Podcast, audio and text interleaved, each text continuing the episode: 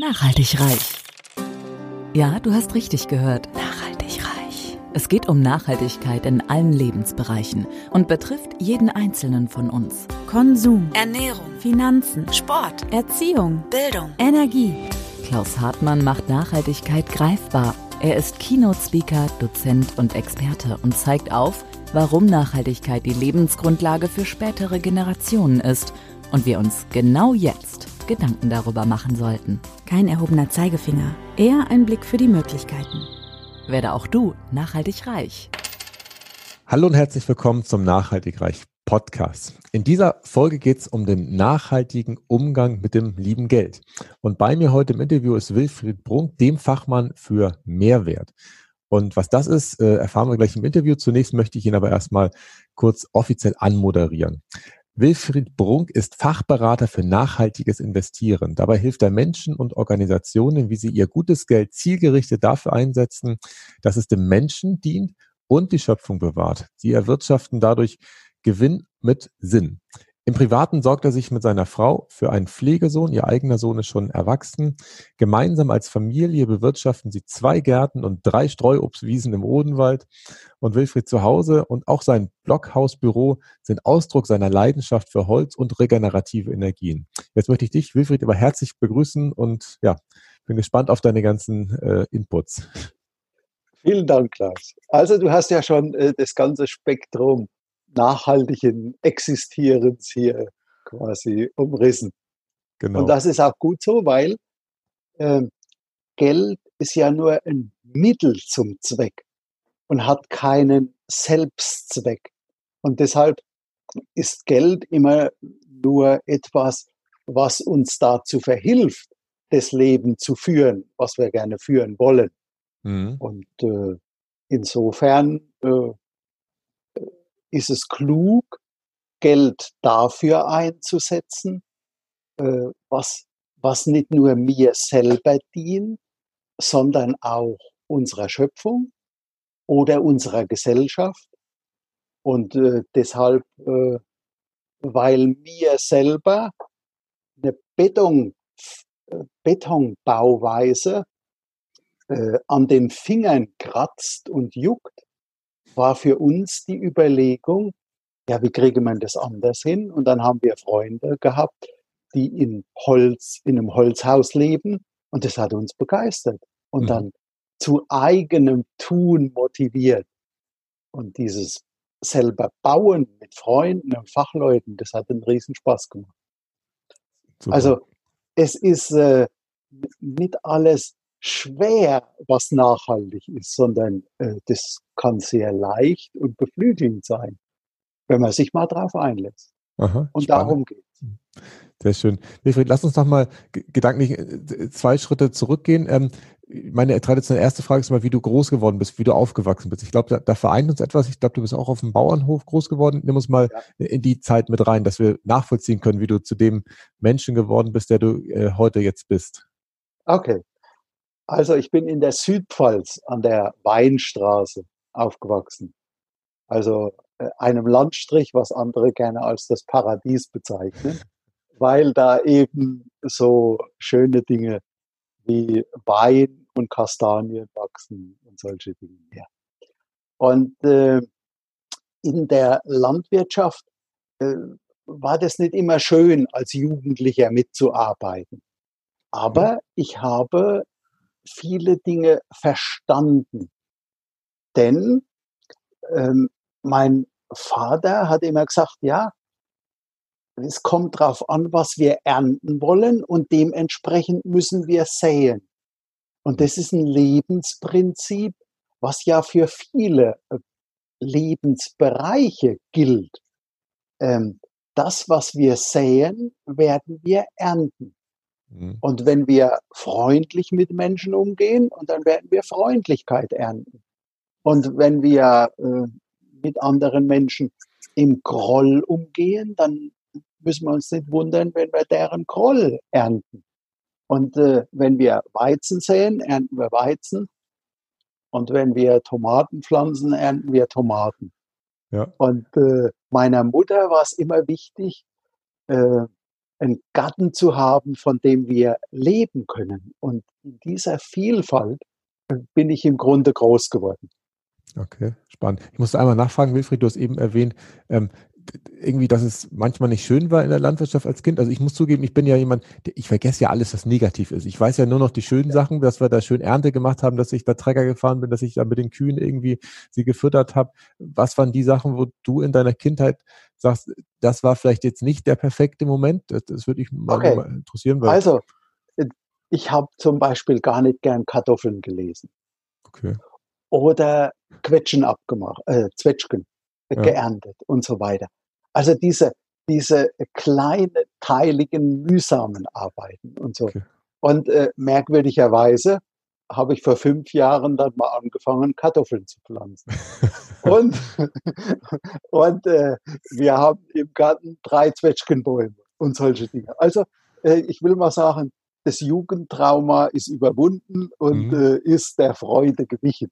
Äh, also als Jugendlicher wollte ich damit sagen, habe ich ja auch noch andere Interessen gehabt, als den Eltern zu, äh, zu helfen, weißt du? Mhm. Ich bin dann lieber äh, mit dem äh, Mopedche durch die Gegend gefahren mhm. und habe mich mit Freunden getroffen oder in der in der Jugendarbeit engagiert. Und das gab als mal so ein so ein Konflikt mit den Eltern. Äh, mhm. und äh, das ist so das Bild dahinter. Okay, verstehe ich. Kann ich auch nachvollziehen, ein Stück weit. Also ich muss zugeben, ich bin in, in diesen Arbeiten, also wir hatten keine eigenen Kartoffeln, die haben wir nicht, ähm, also im Garten schon, aber jetzt nicht äh, auf den Feldern angebaut. Aber ich bin tatsächlich häufig bei diesen Fisselarbeiten, wenn ich sie jetzt mal diese Johannisbeeren pflücken oder so, das hat ja auch immer Ewigkeiten gedauert, bis man das alles runter hatte. Da bin so ich tatsächlich immer in so einen Flow-Zustand reingekommen. Ich erinnere mich dran, dass ich dann da wirklich stundenlang vorhockte vor diesem Busch, meistens habe ich mir einen Stuhl hingesetzt und dann habe ich da stundenlang gepflückt und das ist ja etwas, wo, wo ich zumindest in meiner Erinnerung immer sehr entspannt dabei war, weil okay. ich wusste, okay, das ist wie, und meine Frau macht das heute auch noch, also die ist im Garten, die pflückt unheimlich gern Unkraut. Das ist, da kann man auch darüber diskutieren, ob es so Unkräuter gibt oder nicht, aber für ihr Bild sollen da bestimmte Sachen manchmal nicht sein und dann holst du sie raus und das kann sie stundenlang machen und danach ist sie total entspannt, weil sie äh, einfach in diesen Flow-Zustand reingegangen ist. Und also, schön. genau. Wilfried, warst du denn noch in der Landwirtschaft aktiv oder was hast du dann als erstes, sag ich mal, gelernt, als du dann äh, ins Berufsleben loslegen wolltest? Okay, ich habe äh, ganz normal Mechaniker gelernt mhm. und äh, im Grunde nach Feierabend so das Leben äh, gelebt, was, was mir wichtig war. Das heißt, ich habe mich in der Jugendarbeit engagiert und äh, habe dann umgesattelt und Theologie studiert. Ach, das hast du auch noch gemacht, Theologie. ja, ja. Also ich habe äh, Theologie studiert in äh, Wuppertal und habe dann zehn Jahre lang evangelische Jugendarbeit äh, betrieben im Westerwald. Aha. Und äh, wir haben da geheiratet und äh, hatten eine wunderbare Zeit im Westerwald, wo es darum geht, junge Leute zu dem zu führen, was sie können, über ihre Grenzen hinaus bewegen und so. Wir hm. haben dort äh, Kanus selber gebaut und Europas Flüsse damit befahren. Wir haben eine alte Schmiede reaktiviert oder wir haben Wasserzisternen in Tansania gebaut im Rahmen einer Tansania-Partnerschaft. Das war eine sehr äh, wertvolle Zeit, und, äh, wo es viel Gestaltungselemente gab äh, zum, zu einer äh, schöpfungsgemäßen Lebensweise und so. Und mhm. das war eine sehr äh, prägende erste Berufstätigkeit äh, für mich. Okay, spannend. Das, das heißt, aber das Mechaniker-Dasein, das hat dir dann ja dabei geholfen, diese ganzen Projekte durchzuführen, weil ohne die, richtig, diese handwerklichen richtig. Fähigkeiten hättest du ja gar nicht alles machen können. Aber ich finde ja immer diese Kombination so schön, wo man, wenn man dann was zusammenpackt, was, äh, wo man vielleicht im ersten Augenblick gar nicht drauf kommen könnte, dass es das äh, zusammen auch geben könnte. Und diese Kombinationen machen es ja immer so spannend dann. Toll. So ist es. Und äh, weil äh, mich das, äh, nein, es gab äh, keine Langfristperspektive so in, in der Kirche für mich. Und da war die Frage, was, was machst du denn mit deiner Kunst? Weil ich hatte damals von einem Lebenskonzept gehört, alle zehn Jahre was, was Neues anzupacken und so. Das hat mich begeistert. Mhm. Und äh, so habe ich äh, berufsbegleitend Sozialarbeit studiert und äh, bin dann zur Diakonie gegangen. Okay. Und habe dann wiederum zwölf Jahre insgesamt in verschiedenen Feldern der Diakonie engagiert. Und dann habe ich eine Erfahrung gemacht ähm, in einem Tiefpunkt, weil ich hatte äh, eine Geschäftsführerposition und war da binnen ein paar Tagen meinen Job losgeworden. Ich wusste überhaupt nicht warum. Mhm. Und äh, es hat mich in eine tiefe Krise geführt. Und äh, aus Krisen kann man ja lernen. Mhm. Und äh, ich habe dann den Weg einer Selbstständigkeit ausprobiert und gleichzeitig mich noch auf andere äh, Stellen in der Sozialwirtschaft beworben. Habe diese Bewerbungen geschrieben mit einer Vision, wie sich soziale Arbeit auf dem Lande aufstellen müsste. Diese, dieses Begleit- und Positions- oder Visionspapier hat für viel Diskussion gesorgt, aber ich habe keinen Job gehabt, weil äh, diese Menschen, mit denen ich da im Gespräch war, fast alle so alt wie ich, wollten nichts mehr verändern. Mhm. Die haben gesagt, okay, die 15 Jahre bis zur Pension, die stehen wir noch durch. Und dann habe ich gemerkt, oh, das ist nicht mehr meine Welt. Und habe gesagt, okay, da hören wir jetzt auf. Ich konzentriere mich auf eine selbstständige Tätigkeit und habe dann ein Unternehmen kennengelernt, was Demografie nochmal ganz anders betrachtet hat als die Diakonie. Äh, und äh, die haben gefragt, wer soll denn das alles bezahlen? Und da waren so, so Schlüsselbilder dabei, die mir äh, heute noch im Kopf sind, dass unser Rentensystem ja irgendwann einmal zusammenklappen wird, wenn wir nicht grundsätzlich etwas daran ändern. Hm. Denn die Einzahlenden werden immer weniger und die Leistungsempfänger und Empfängerinnen, die leben immer länger. Also da tut sich eine Riesenschere auf.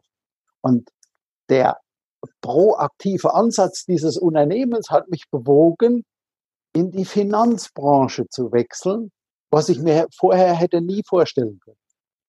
Okay, also und da dann, dieser Schwenk in die Finanzbranche, okay. Mhm, mhm. Also, und dieser Schwenk in die Finanzbranche war ein Stück begleitet von diesem proaktiven etwas tun können für die Menschen und hat zugleich für mich eine der schwersten ähm,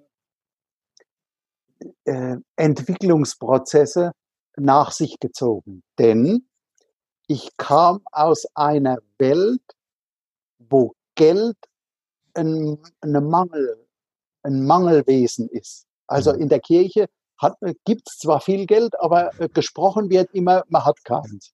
Ja, das finde ich ja total spannend. Oder jeden. Die, die, Kirche ist ja eigentlich der größte Grundbesitzer, ich glaube in Deutschland, vielleicht sogar weltweit, äh, und die haben ja eigentlich sehr viel Geld und, und, dass man sich das immer einredet, dass man da arm wie so eine Kirchenmaus ist. Ich finde das total spannend, aber warum das so ist, das, das, hast du auch nie, ich sag mal, herausfinden können, oder? Oder, oder, oder woran liegt das? Weil, weil man in meinen Augen ähm, sehr viel darüber denkt, man, man müsste mit dem Geld arbeiten und äh, es gar nicht so dafür einsetzt, für die eigentlichen Zwecke. Es gibt ja sehr kritische Leute, auch innerhalb der Kirche, die sagen, Mensch, warum horten wir das Geld auf der anderen Seite, auf der einen Seite und äh, setzen, halten es vor für Pensionsrücklagen und, und, und, statt dieses Geld einzusetzen, um in dieser Welt etwas Gutes zu bewegen. Mhm. Und äh, da ist viel Wahres dran, auch aus meiner eigenen Erlebensweise und äh, meiner eigenen Überzeugung. Ja, das glaube ich auch. Geld muss fließen. Also das festzuhalten führt dazu am Ende, dass es weg ist. Also ist auch mein Gefühl. Ja, also und, äh, und das ähm, muss irgendwie nochmal anders bedacht werden und gedacht werden innerhalb der Kirche. Mhm. Und äh, jetzt geht's halt äh, darum zu sagen, ähm, oder, oder nochmal zurück. Es geht ja darum, wo habe ich diesen Mangel erlebt? Also, den habe ich vorwiegend in der Diakonie erlebt, in, in der diakonischen Arbeit, wenn es darum geht, bestimmte Tätigkeitsfelder aufzunehmen, dann hat man das immer davon abhängig gemacht, ob der Staat dafür Geld gibt. Aber nicht, dass man jetzt selber äh, dafür ähm, Geld locker gemacht hätte, auch zum Beispiel aus Kirchensteuermitteln. Mhm. Und mein Engagement war immer darauf gerichtet, Geld und äh, Kirche und Diakonie sind im Grunde zwei Seiten einer Medaille und die müssen zusammenarbeiten. Es findet aber nur statt, diese Zusammenarbeit. Und aus dem Grund gab es so verschiedenste Dinge, die mich dazu bewogen haben, auch dieses kirchlich-soziale Umfeld da, äh, zu verlassen und dann nochmal, äh, naja, meine Verantwortung und mein Ding äh, auf eine andere Art und Weise zu machen. Okay, sehr schön. Ähm, ja, und ja. die Schwierigkeit nochmal, in dieser Finanzwelt ging es plötzlich darum, Geld ist so viel vorhanden, dass man so viel dummes Zeug damit machen kann und Verrücktes. Äh, und, und das in einen Kopf zu bringen, dafür habe ich, ich glaube, drei, vier Jahre gebraucht. Mhm. Und äh, in dieser Zeit des äh, von einer Welt in die andere Welt Wechselns habe ich dann äh, die neu gegründete Mehrwert kennengelernt. Das war 2010. Und da haben sich Leute zusammengetan, die Geld ganz eng und gezielt einsetzen wollten. Im Sinne dessen, was menschendienlich ist, im, im Sinne dessen, was naturverträglich ist, im Sinne dessen, was gesellschaftsförderlich ist. Mhm. Und Geld bewusst in solche Dinge zu lenken, die eben diesen Kriterien genügen. Und das hat mir nochmal einen neuen Auftrieb äh, gegeben in dieser für mich doch etwas ganz anderen Welt. Und da habe ich mich dann äh, zu Hause gefühlt. Äh, von der Herkunft her und, und jetzt auch der Thematik. Ist das irgendwie nachvollziehbar. Ja, das hast du sehr schön erklärt, Wilfried. Also ich bin voll im Film. Ich denke mal, unsere Zuhörer werden das auch nachvollziehen können, dass das natürlich für dich ein großer mentaler Schritt war, dass man erstmal aus diesem Mangeldenken herauskommt und, und dann sozusagen in, in, die Fülle geht, wobei ja eigentlich das Thema Fülle in der Kirche auch vorhanden ist, aber was anscheinend ja nicht so beim Kleingeld. Da sind sie eher äh, mangelmäßig unterwegs. Bevor wir in das einsteigen, was du heute machst. Jetzt heute, ja? heute muss ich zur Ehrenrettung sagen, äh, habe ich ja wieder Kontakt mit Kirchenfinanzern aufgenommen und bin auch mit denen im Gespräch und es ist sogar äh, schon an der einen oder anderen Stelle gelungen, ähm, denen wirklich äh, nachhaltiges Investieren lieb zu machen und Gelder in solche Projekte zu lenken. Mhm. Also ähm, es gibt dafür die, die Offenheit, die Bereitschaft, äh, hier in diesen Dingen zu denken. Und es gibt auch innerhalb der evangelischen Kirche einen großen Arbeitskreis und so weiter. Also da bewegt sich auch was, mit dem Geld verantwortlich umzugehen. Das löst noch nicht die Frage von vorhin, dass man Geld auch dafür einsetzt, bestimmte notwendige Arbeitsfelder schlicht zu füttern und da etwas voranzubringen. Hm. Also bin ich bei dir und kann ich auch gut nachvollziehen, dass natürlich auch in der Kirche dieser dieser Kulturwandel äh, reinkommt. Geht ja nicht anders. Also das sind ja auch Menschen, die, die sind ja auch in ihrem sonstigen Umfeld äh, damit wahrscheinlich im Kontakt, dass man mit Geld auch mal was anderes machen kann.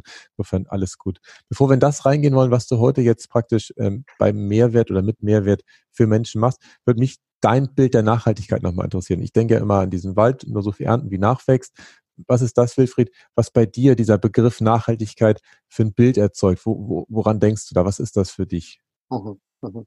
Also es äh, kommt tatsächlich aus diesem äh, Verständnis der Waldwirtschaft, weil wir leben seit über 20 Jahren hier im Odenwald und durch den eigenen äh, Hausbau mit Holz und so gab es eine sehr intensive Auseinandersetzung mit dem, was, was, was Holz und Bäume und, und so weiter ausmacht. Und äh, von daher ist dieses Bild für alle Menschen nachvollziehbar und verständlich. Dass mhm. man eben nur verbrauchen kann, was da ist. Und von dem leben kann, was uns das Leben schenkt. Und in der, an der Stelle eben das tatsächlich aus dem Wald rausschlagen kann, was nachwächst. Und wenn man sich deutlich macht, dass das eine ganze Menge ist, was nachwächst, dann kriegt man auch ein Bild dafür, dass es tatsächlich viel Holz gibt, was man in einem guten Sinn verarbeiten kann. Im Bild gesprochen, es gibt Erträge, die man nutzen kann. Und die kann man sogar so nutzen, dass sie wiederum einem Kreislauf dienen, etwas Neues, Erforderliches zu Wege bringen und äh, uns letzten Endes Kunft ermöglichen. Mhm. Und äh, heute haben wir folgendes Dilemma. Wir haben zwar ein gewachsenes, ich nenne es mal grünes Bewusstsein. Und wenn man heute im Lebensmittel-Discount-Markt Bio-Artikel und Lebensmittel kaufen kann, ist es ja schon ein Riesenfortschritt. Aber auf der anderen Seite haben wir die große Schere darin, dass unser Ressourcenverbrauch noch nie so hoch war. Und dass wir trotzdem irgendwie die beiden Dinge zusammenbringen müssen. Nämlich unser Bewusstsein für das, was erforderlich ist, ob das in Klimathemen oder wie auch immer gedacht ist, und dem, was wir tatsächlich verbrauchen und wo es einfach auch eine Minderung und Reduktion braucht, um unser Überleben zu sichern. Also das eine geht nicht ohne das andere. Und das müssen wir irgendwie noch in, in Zusammenhang bringen. Und wenn wir jetzt noch darüber denken, äh, ein Stück vordenken, dass der Wind bläst, den wir seit Jahrhunderten nutzen, ob Segelschiffe, ob Windmühlen oder wie auch immer. Da gibt es ja jahrhundertelange Beispiele für die positive Nutzung der Windkraft. Und dann regen sich Leute hier auf, heute, weil sie die Landschaft verschandeln. Das mag an manchen Orten tatsächlich so sein. Das will ich ja gar nicht abstreiten. Aber warum überlegen wir denn nicht, diese Windräder tatsächlich gemeinsam zu planen, gemeinsam zu finanzieren und gemeinsam an den Erträgen teilzuhaben? Und im Moment haben wir das an die großen Kapitalgesellschaften delegiert und die rufen dann den Ärger hervor, weil es sehr unfaire Beteiligungsmodelle gibt oder auch Entlohnungskonzepte. So nenne ich es mal. Und das merke ich hier bei uns im Dorf, wenn da plötzlich um einen potenziellen Standort sich drei große Kapitalgesellschaften reisen und dann die Leute zu sich ziehen wollen. Und dann gibt es das Modell, dass zum Beispiel alle Beteiligten in diesem Gebiet gleichermaßen äh, favorisiert werden und alle das Gleiche erhalten. Und dann gibt es das andere Modell, dass dort, wo die Kraftanlage steht, der kriegt den Löwenanteil und die darum liegenden, die kriegen wieder nur einen Bruchteil. Hm. Dass das zu Konflikten führt, kann sich jeder vorstellen. Das ist richtig. Und an der Stelle kann man, glaube ich, sehr wohl ganz anders agieren, wo viel mehr Menschen was, was äh, äh, äh, eine Idee dafür bekommen, okay, wir brauchen erneuerbare Energien zur, zur Bewahrung der Schöpfung.